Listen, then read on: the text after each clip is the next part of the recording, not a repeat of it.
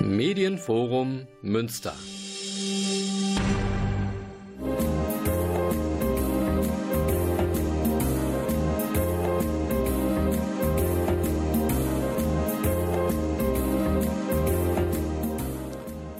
Der Lesewurm.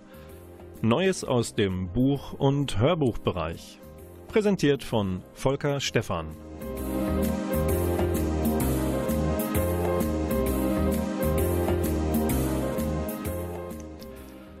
Herzlich willkommen zu einer ganz besonderen Kultursendung. Warum besonders? Nun, natürlich deswegen, weil sie im Dezember im Zeichen eines unvermeidlichen Ereignisses steht. Ein Ereignis, das uns am Ende eines jeden Jahres im Würgegriff hält, unser Handeln bestimmt und so sicher eintritt wie das Amen in der Kirche. Die Rede ist ja, Klaus schnipst schon in der Technik, Klaus Blödo. Er kennt, er meint, er kennt die Antwort. Die Rede ist natürlich von der ersten großen Erkältungswelle des Winters. Allen Schniefnasen und Herumhustenden von dieser Stelle aus Gute Besserung und gute Unterhaltung.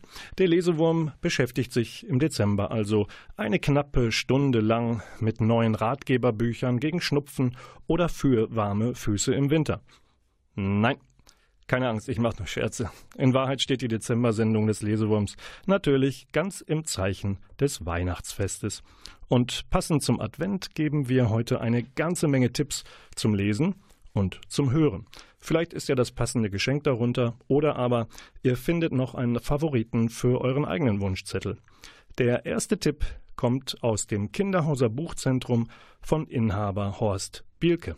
Als besonderes Buch würde ich Ihnen heute empfehlen Frank Trentmann, Die Herrschaft der Dinge. Da geht es um die Geschichte des Konsums von 15. Jahrhundert bis heute.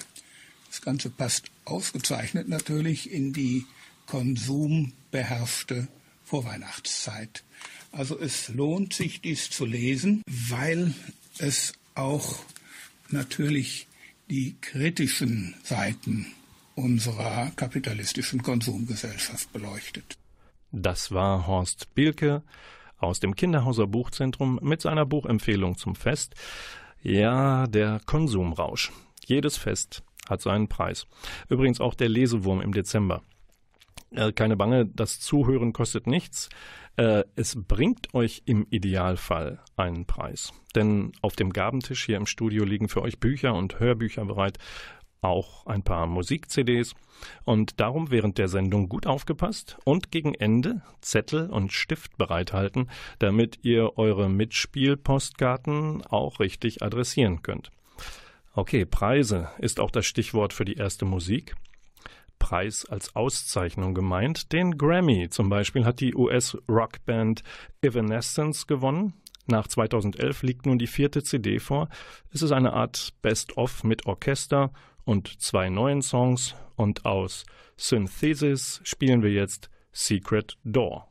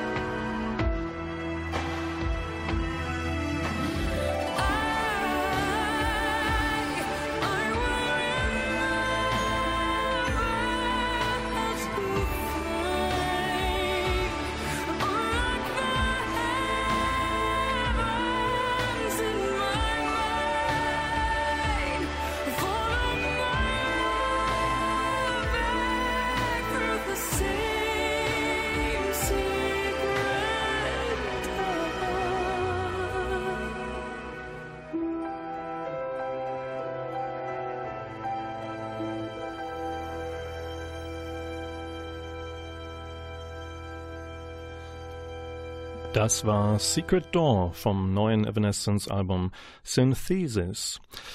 Der Lesewurm gibt im Dezember preisverdächtige Tipps für den Gabentisch. Und ähm, Preise hat es zuletzt gegeben, zum Beispiel für Madeleine Puljic und ihren Roman Noras Welten durch den Nimbus. Was hat die Frau bekommen? Den deutschen Self-Publishing-Preis 2017.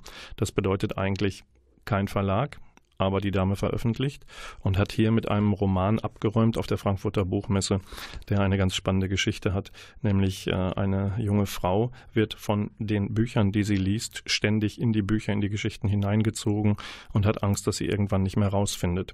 Sie sucht die Hilfe eines Hypnosetherapeuten, Ihr ahnt, was passiert. Auch er wird mit in eine Geschichte hineingezogen und die beiden müssen nicht nur diese in Anführungsstrichen Krankheit heilen, sondern auch selber heile aus dem Buch wieder herauskommen. Und noch ein Preis, der etwas höher angesiedelt ist als ein Self-Publishing-Preis, das ist der Literatur-Nobelpreis. Wir gehen zurück ins Jahr 1932. John Galsworthy gewinnt ihn. Ähm, warum sprechen wir über Galsworthy heute? Weil der Audiobuchverlag Freiburg in diesen Tagen sein Meisterwerk, die Foresight-Saga, herausgebracht hat. Auf mittelschweren 32 CDs mit über 40 Stunden Spielzeit. Da lässt sich doch Weihnachten gut rumbekommen. Zumindest ein Teil, denke ich. Gelesen ist das Ganze von Thomas Dehler. Und äh, in der Saga wird über vier Generationen hinweg die Geschichte einer Londoner Gesellschaft geschildert, die angesichts vieler Intrigen und Ränkespiele nun alles andere als vornehm ist. Und hier kommt ein Eindruck aus dem Hörbuch. Am 15. Juni 1886 gegen vier Uhr nachmittags hätte ein zufälliger Beobachter unter den Gästen im Hause des alten Jolyon in Stanhope Gate sich von der höchsten Blütezeit der Forsyths überzeugen können. Der Anlass des Empfanges war die Verlobung von Miss June Forsyth, der Enkelin des alten Jolyon, mit Mr. Philip Bossini. Im Festschmuck ihrer hellen Handschuhe, gelben Westen, Federn und Kleider war die ganze Familie anwesend, selbst Tante Anne, die nur noch selten die Ecke im grünen Wohnzimmer ihres Bruders Timothy verließ, wo sie im Schutze eines Büschels gefärbter Pampasgräser in einer hellblauen Vase von den Bildern dreier Generationen der Forsyths umgeben, den ganzen Tag lesend und strickend saß. Selbst Tante Anne war da, mit ihrem ungebeugten Rücken und der stillen Würde ihres alten Gesichts, ein Bild starren Festhaltens an der Familienidee. Wenn ein Forsyth sich verlobte, heiratete oder geboren wurde, waren die Forsyths dabei. Wenn ein Forsyth starb, aber bis jetzt war noch kein Forsyth gestorben, sie starben nicht, der Tod widersprach ihren Grundsätzen. Sie trafen Vorsichtsmaßregeln dagegen, ganz instinktiv, wie Menschen von hoher Lebenskraft, die keine Eingriffe in ihr Eigentum dulden. Den Forsyths, die sich heute unter die Schar der Gäste mischten, war eine größere Sorgfalt in ihrer Erscheinung anzumerken, eine wachsame, inquisitorische Sicherheit, eine gediegene Solidität als wären sie darauf gefasst, sich gegen irgendetwas zu wehren. Der dem Gesicht von Soames Forsyth eigene, schnüffelnde Zug hatte sich ihren Reihen mitgeteilt. Sie waren auf ihrem Posten. Die halb unbewusste Feindseligkeit ihrer Haltung stempelte den Empfang beim alten Jolien zum psychologischen Moment der Familiengeschichte, machte ihn zum Vorspiel ihres Dramas. Das war die Stimme von Thomas Dehler, der die Foresight-Saga von John Galsworthy eingelesen hat und das Ganze für den Audiobuchverlag Freiburg. Wir reden ein bisschen über Preise, Geschenke im Monat Dezember beim Lesewurm. Hier produziert im Medienforum Münster an den Reglern sitzt wie immer der unermüdliche Klaus Blöde und winkt. Und äh, am liebsten würde ich ihm auch einen Preis verleihen. Ich weiß nur noch nicht welchen. Vielleicht fällt mir in den nächsten Minuten etwas ein.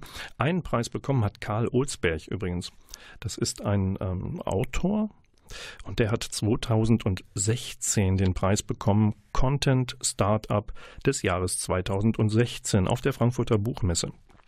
Der Mann aus Hamburg hat eine Plattform äh, entwickelt, auf der man kostenlos mobil weiterlesen kann, was man im Buchhandel gekauft hat. Zum Beispiel könnte man auch Olsbergs neuen Roman Boy in a White Room, also auf Papier Go, weiterlesen. Und die Geschichte ist sehr, sehr spannend, richtet sich auch an jüngere Leser. Und zwar gibt es hier einen jungen Manuel, der in einem weißen Raum erwacht und weiß nicht warum. Irgendwann äh, während einer Unterhaltung mit einer Computerstimme, die sich als Alice ausgibt, äh, erfährt er, dass er bei einem Entführungsversuch lebensgefährlich verletzt wurde. Was das alles zu bedeuten hat, wieso es dazu kam, versucht er in diesem White Room herauszufinden. Wir machen weiter mit der nächsten Musik und die kommt von Virgil und Steve Howe. Eine nicht ganz so erfreuliche Geschichte.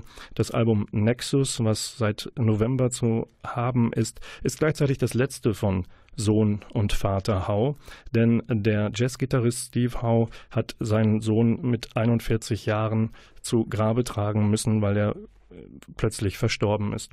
Wir hören jetzt aus diesem Album Nexus Freefall.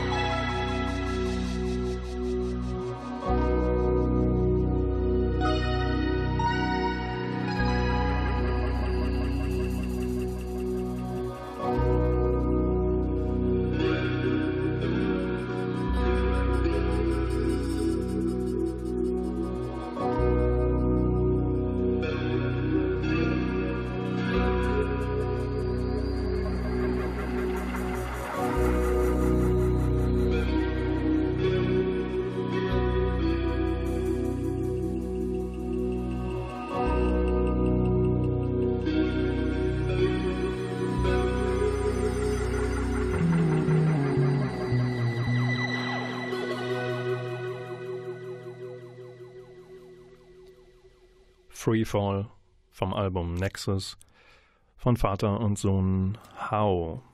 Der Vater ist Gitarrist bei Yes. Preisgekrönt kriecht der Lesewurm in der Dezember-Sendung mit euch über den Buch- und Hörbuchmarkt und steigt jetzt sogar in den Wettlauf mit einer Schnecke ein. Bevor wir dazu kommen, würde ich euch gerne die ersten drei Geschenke ans Herz legen, die ihr am Ende der Sendung mitnehmen könnt, gewinnen könnt mit einer Postkarte an mich. Und zwar das erste ist der neue Kriminalroman von Frank Goldammer, Tausend Teufel, erschienen bei DTV. Der nächste Thriller ist von dem Italiener Massimo Carlotto und heißt Der Tourist, erschienen im Folio Verlag. Und dann gibt es von Jens Henrik Jensen den Thriller Ochsen, das erste Opfer, ebenfalls bei DTV erschienen. Dazu später mehr bei den Hörbuch Top 10. Zurück zur Schnecke. Es geht um die Hörbuchfassung eines Schneckenabenteuers namens Der langsame Weg zum Glück. Der Schnecke, die der chilenische Autor Luis Sepulveda haucht Eva Mattes Leben ein. Die Schauspielerin kennen wir als Konstanzer Tatortkommissarin Clara Blum oder als Stimme von Timmy aus der Hunde-TV-Serie Lassie, ihr erinnert euch vielleicht, oder aber, das kennt jede und jeder, als deutsche Stimme von Pippi Langstrumpf. Bevor wir Eva Mattes hören, gratulieren wir ihr erst einmal zum Sonderpreis des Deutschen Hörbuchpreises 2018. Dieser Preis wird vom Verein Deutscher Hörbuchpreis vergeben. Vor Eva Mattes haben den schon bekommen Christian Brückner, Katharina Thalbach und auch die drei Fragezeichen. Jetzt hören wir einen Auszug aus Der langsame Weg zum Glück mit der Stimme von der ausgezeichneten Eva Mattes. Das Hörbuch ist im Argon Verlag erschienen. Auf einer Wiese in der Nähe deines oder meines Zuhauses lebte eine Schneckenkolonie, die davon überzeugt war, am besten Platz zu leben, den es für sie geben konnte. Keine der Schnecken war jemals bis an den Rand der Wiese vorgedrungen oder gar auf den Asphalt der Straße gekrochen, die gleich hinter den letzten Gräsern begann. Da sie nirgendwo hingekommen waren, hatten sie auch keine Vergleichsmöglichkeit und konnten nicht wissen, dass der beste Platz für Eichhörnchen oben in den Wipfeln der Buchen war, oder es für Bienen keinen angenehmeren Platz gab als die hölzernen Bienenkästen, die am Ende der Wiese aufgestellt waren. Dass sie nicht vergleichen konnten, störte die Schnecken aber nicht. Für sie war die Wiese, auf der nach jedem Regen Löwenzahn im Überfluss gedieh, der beste Platz, den sie sich wünschen konnten.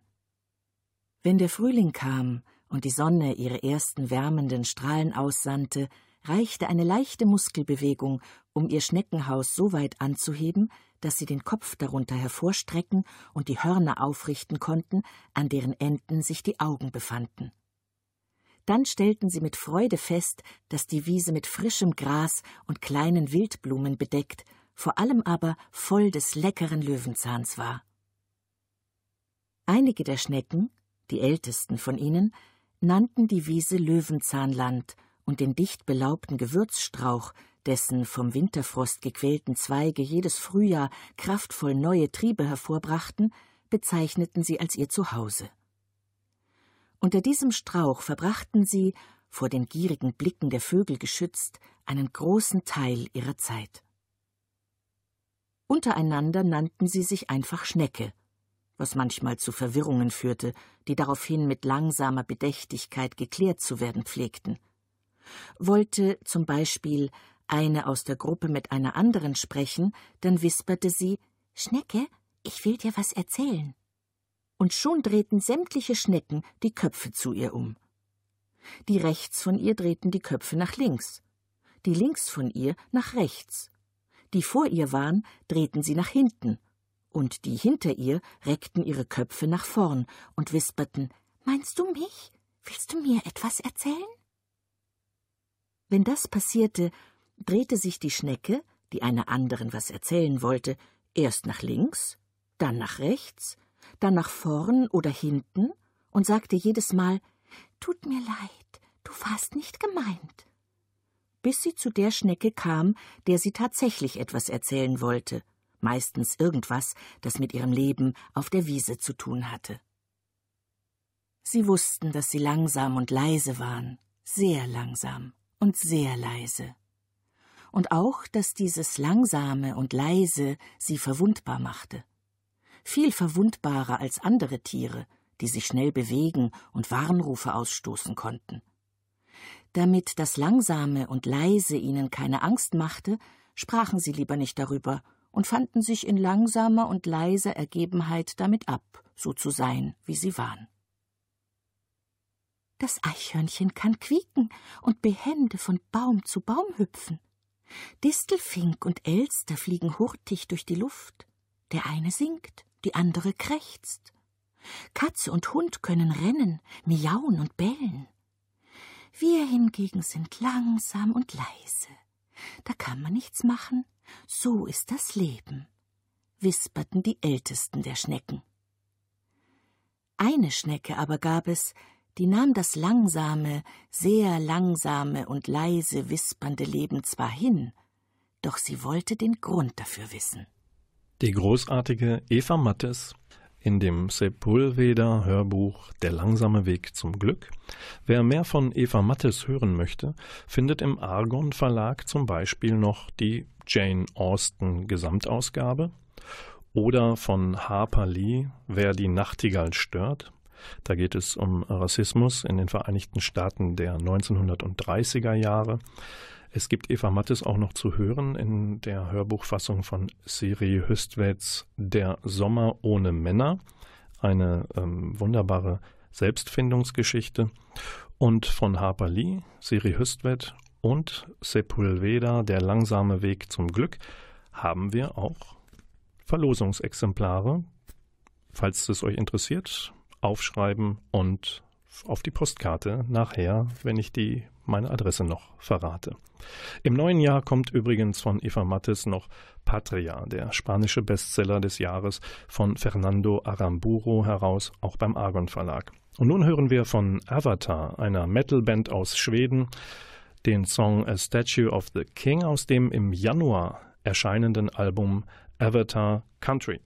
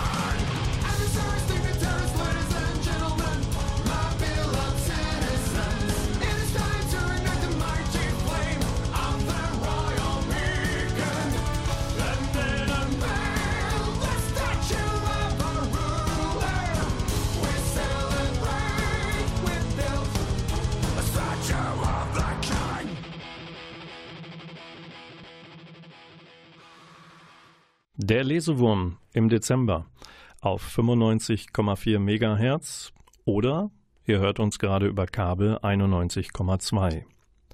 Es gibt wie immer viel zu erzählen über Neuerscheinungen auf dem Bücher- und Kultursektor.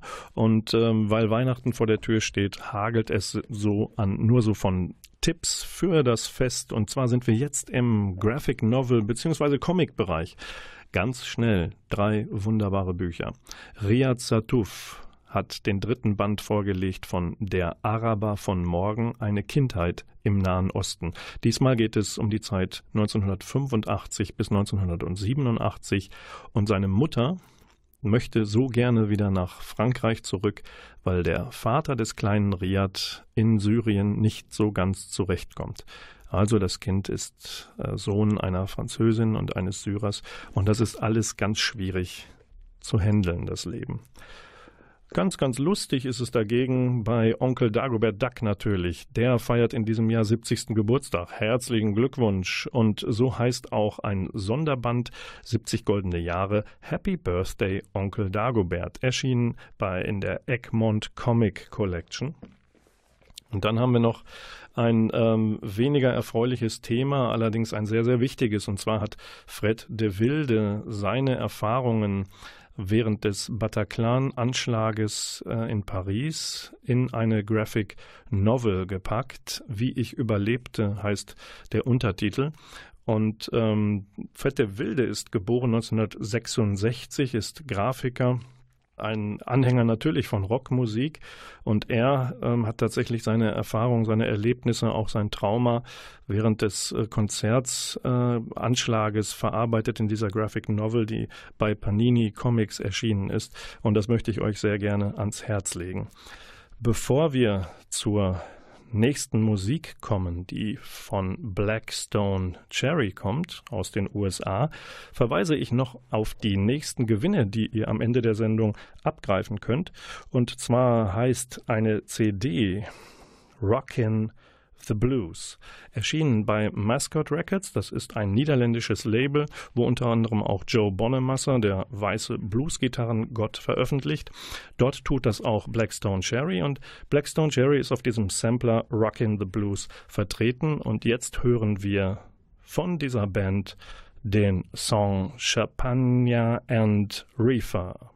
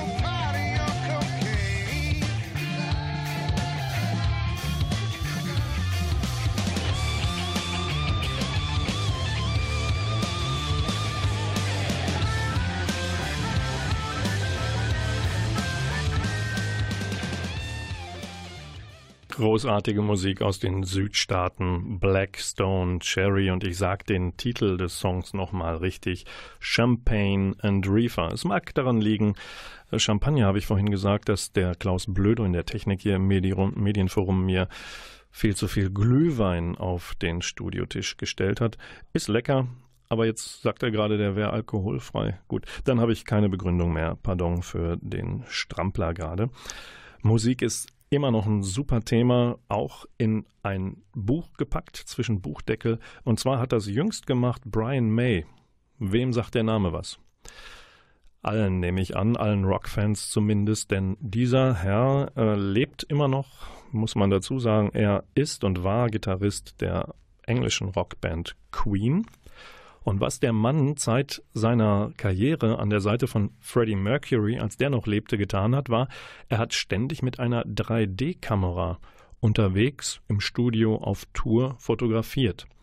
Und jetzt sehen wir tatsächlich das Ergebnis. Die erste offizielle Queen-Autobiografie mit Texten von Brian May und mit 3D-Bildern. Das Ganze funktioniert natürlich nur, und so clever war auch Edel als herausgebender Verlag, wenn man eine entsprechende Brille beilegt, die sollte man schon aufsetzen, damit sich einem die ganze Schönheit der 3D-Fotografie auch erschließt. Queen in 3D heißt das Buch von Brian May. Und äh, dann habe ich noch zwei Hörbuchtipps für euch. Könnt auch als äh, gedruckte Bücher ähm, kann ich die euch empfehlen. Einmal ist es von Juli C., der Nachfolger von Unterleuten. Und zwar heißt ihr neuer Roman Leere Herzen. Der ist gelesen von Ulrike C. Charre und erscheint im Hörverlag.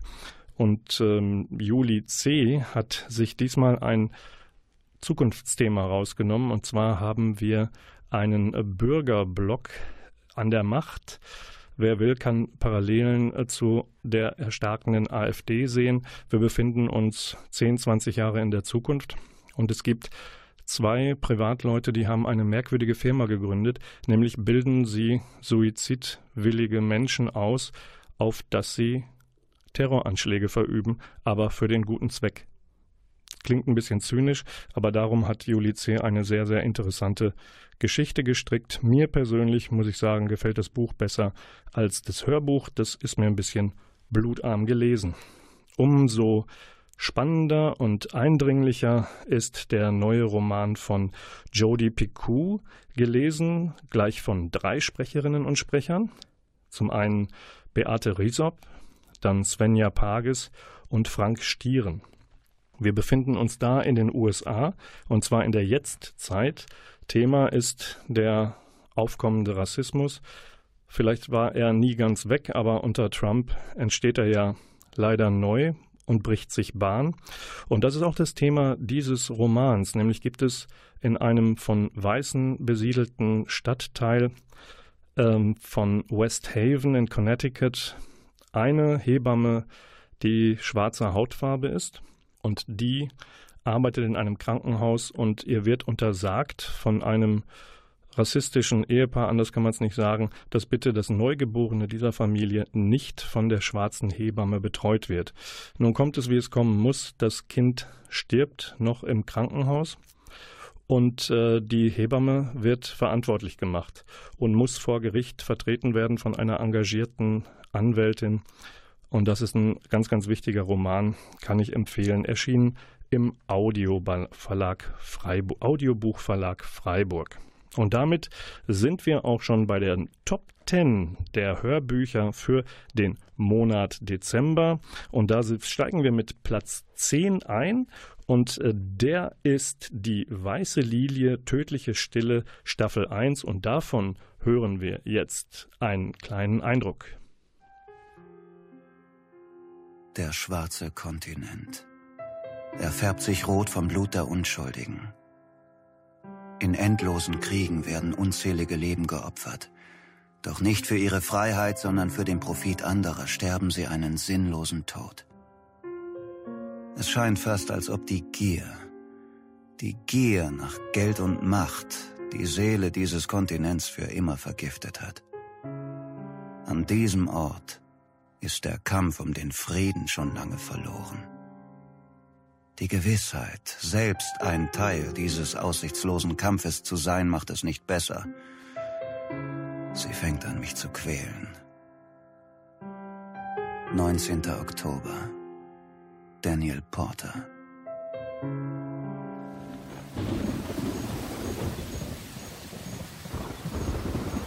Das war Tödliche Stille, Staffel 1, Die Weiße Lilie.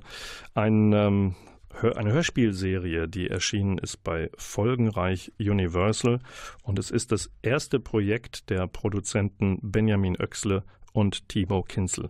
Sehr hörenswert und richtet sich auch an jüngeres Volk. Auf Platz 9 der Hörbuch-Bestenliste im Dezember beim Lesewurm ist Sabine Ebert Schwert und Krone, der junge Falke. Da geht es um den jungen König Barbarossa. Gabriele Blum liest dieses Werk ein.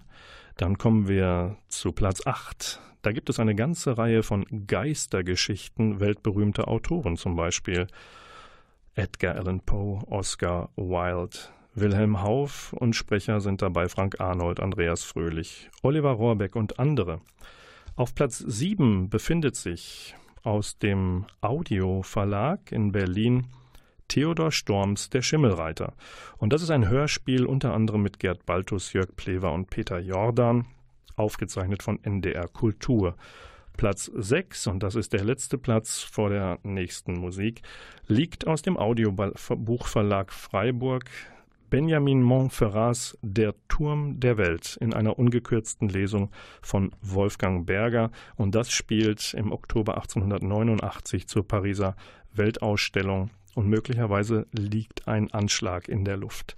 Jetzt hören wir, bevor wir zu Platz 5 bis 1 kommen, von Black Moose Night etwas Weihnachtliches. O Ma O Zur.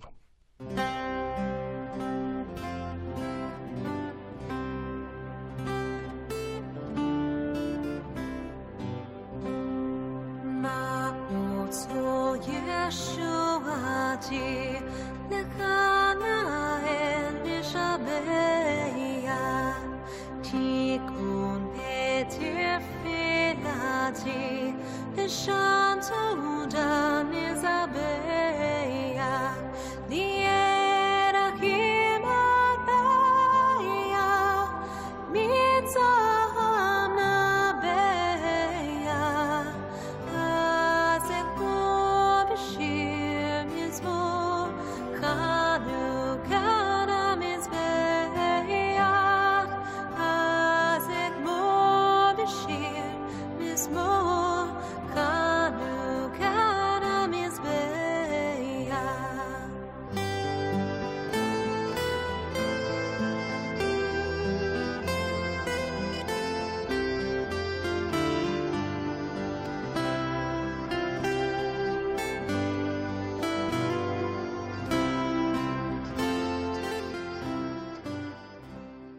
Candice Knight, die neue Partnerin von Richie Blackmore, dem ehemaligen Deep Purple-Gitarristen. Bevor wir zu den Top 5 der Hörbuchcharts kommen, hier noch für Sachbuchfreunde etwas. Susanne Dorn hat veröffentlicht im Christoph Links Verlag Das Ende der Natur, die Landwirtschaft und das stille Sterben vor unserer Haustür. Jan Fleischhauer kennt man vom Spiegel, hat über sich selbst geschrieben, alles ist besser als noch ein Tag mit dir. Ein Roman über die Liebe, ihr Ende und das Leben danach, erschienen bei Knaus. Ein Buch, was mir sehr am Herzen liegt, weil es irgendwie mit mir zu tun hat, ratet selbst. 1967 heißt es von Sabine Pamperin, Das Jahr der zwei Sommer.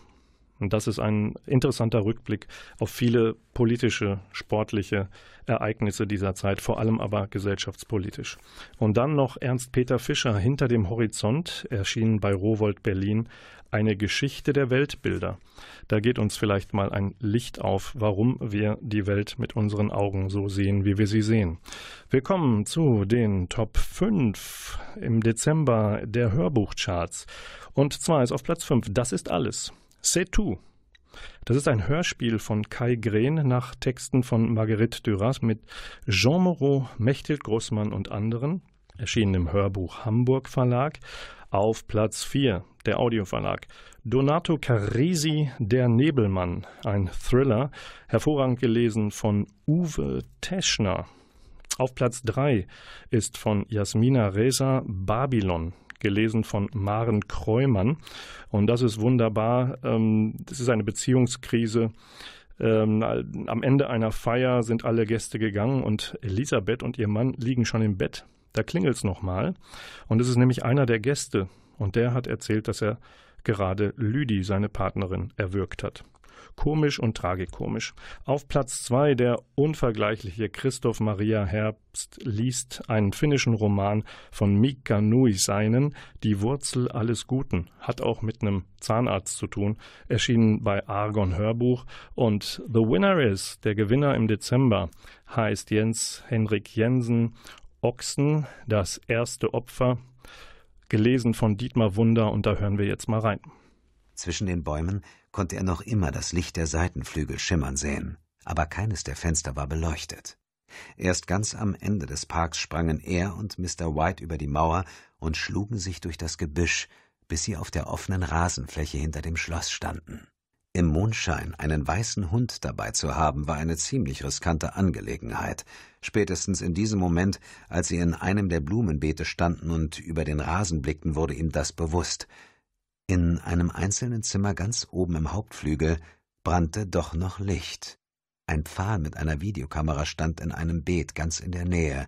Sie zeigte zum Glück in die andere Richtung, aber das brachte ihr alles nichts. Mit dem selbstleuchtenden Mr. White kam er nicht näher an das Schloss heran. Außerdem wollte er sich nur ungern auf Video verewigen lassen. Und machte es irgendeinen Sinn, den Hund hinter der Mauer abzulegen, um selbst wie ein Dieb oder Spanner durch den Schlosspark zu schleichen? Was glaubte er hier zu entdecken? Was gab ihm das Recht, diese Grenze zu überschreiten? Der Anblick von zwei Wachleuten? Nein, nein, sie würden jetzt wieder nach Hause gehen, und zwar sofort. Er wollte den direkten Weg durch den Park nehmen, zu den Wiesen auf der gegenüberliegenden Seite. Dort konnten sie ein Stück parallel zur Landstraße laufen, um sie erst dann zu überqueren, wenn sie das Schloss hinter sich gelassen hatten. Er gab Mr. White ein Zeichen, und gemeinsam verschwanden sie durch die Beete in die schützende Dunkelheit zwischen den Bäumen. Doch da streifte irgendetwas seine Wange, etwas Merkwürdiges, Fremdes. Er blieb wie angewurzelt stehen und sah nach oben. Über seinem Kopf hing etwas Großes, Undefinierbares. Er streckte die Hand danach aus. Er fühlte es noch bevor sein Gehirn es registrieren konnte. Er hielt eine Hundepfote zwischen den Fingern. Er glitt mit der Hand so weit wie möglich an dem Tier nach oben. Der Hundekörper war noch warm und weich. Ochsen wich ein paar Schritte zurück, er stolperte und stürzte. In der Sekunde, als er den Waldboden berührte, sah er das bleiche Gesicht und den weißen Hemdkragen im Mondlicht leuchten. Er war über einen leblosen Körper gestolpert, über einen Mann im dunklen Anzug mit einem kleinen weißen Spiralkabel am Ohr. Noch ein Aufpasser. Sofort war er auf den Knien. Reflexhaft legte er zwei Finger an den Hals des Mannes. Er hatte noch Puls, und der Puls war kräftig. Ochsen sprang auf und rannte so schnell er konnte. Das war die Stimme von James Bond, die deutsche zumindest. Ochsen erschien bei der Audioverlag ein Thriller, der noch zwei weitere Teile bekommen wird. Es ist Weihnachten, die Dezember-Sendung des Lesewurms und wir verschenken noch drei weitere Bücher und einmal Pier Sandro Pallavicini Atomic Dandy, ein Roman im Folio Verlag, ein erotomanischer Dandy und rücksichtsloser Professor auf Abwägen. Ebenfalls zu haben aus dem Folio Verlag Kochen kann verändern von Herbert Hindner Besser kochen, nachhaltig einkaufen ist der Untertitel. Und zum dritten von Emilio Lussu, Ein Jahr auf der Hochebene, ein Roman über den Dolomitenkrieg 1916 und 17 aus italienischer Sicht. Wer hiervon etwas haben möchte, auch den Roman Ochsen, der liegt auch auf dem Gabentisch. Schreibt mir bitte eine Postkarte an Volker Stephan am Max Clemens Kanal 240 in 48159 Münster. Wer die Preise nochmal nachhören will, kann das auch übers Internet machen, medienforum-münster.de. Dort wird die Sendung bald eingestellt. Wir sind fast am Ende der Sendung angekommen. Ein bisschen Schneefall habe ich noch für euch, wenn ihr nämlich immer noch keine Geschenkidee habt. Simon Beckett hat seinen David Hunter mal in einem kleinen, kleinen Roman auf winterliche Jagd geschickt. Ein ganz normaler Tag heißt das. Oder Jod Rosenfeld, ihr kennt den Sebastian, die Sebastian Bergmann Autoren, lässt Douglas Welbert lesen. Feste feiern, wie sie fallen, Audiobuchverlag Freiburg. Wer immer noch keinen Tipp hat, der bekommt ihn jetzt noch abschließend von Nicole Müller aus der Buchhandlung Buchfink in Wolbeck. Und wenn das gesagt ist, hören wir uns wieder am Samstag, 13. Januar um 20.04 Uhr, wenn der Lesewurm in den Januar kriecht. Zunächst in den Winterschlaf verabschieden sich Klaus Blödo in der Technik vom Medienforum Münster und am Mikrofon Volker Stephan. Frohe Weihnachten und guten Rutsch. Ich empfehle den neuen Roman von Sebastian Fitzek, Flugangst. Der neue Thriller, sehr spannend geschrieben, eine ganz interessante Geschichte mit sehr vielen Wendungen und einem sehr überraschenden Ende, was mir viel Freude gemacht hat beim Lesen. Einen lieben Beinungsgruß aus dem Buchfink.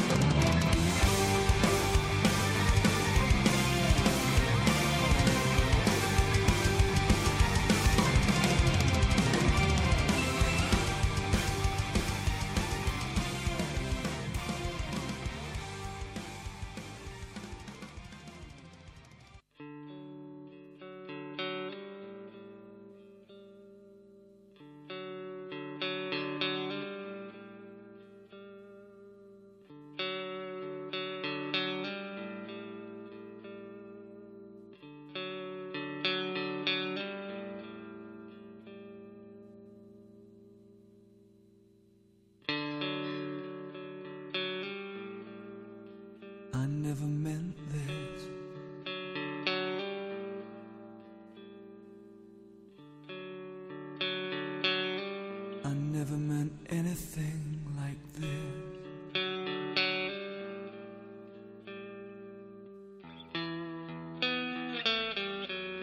I'll stay with old boy.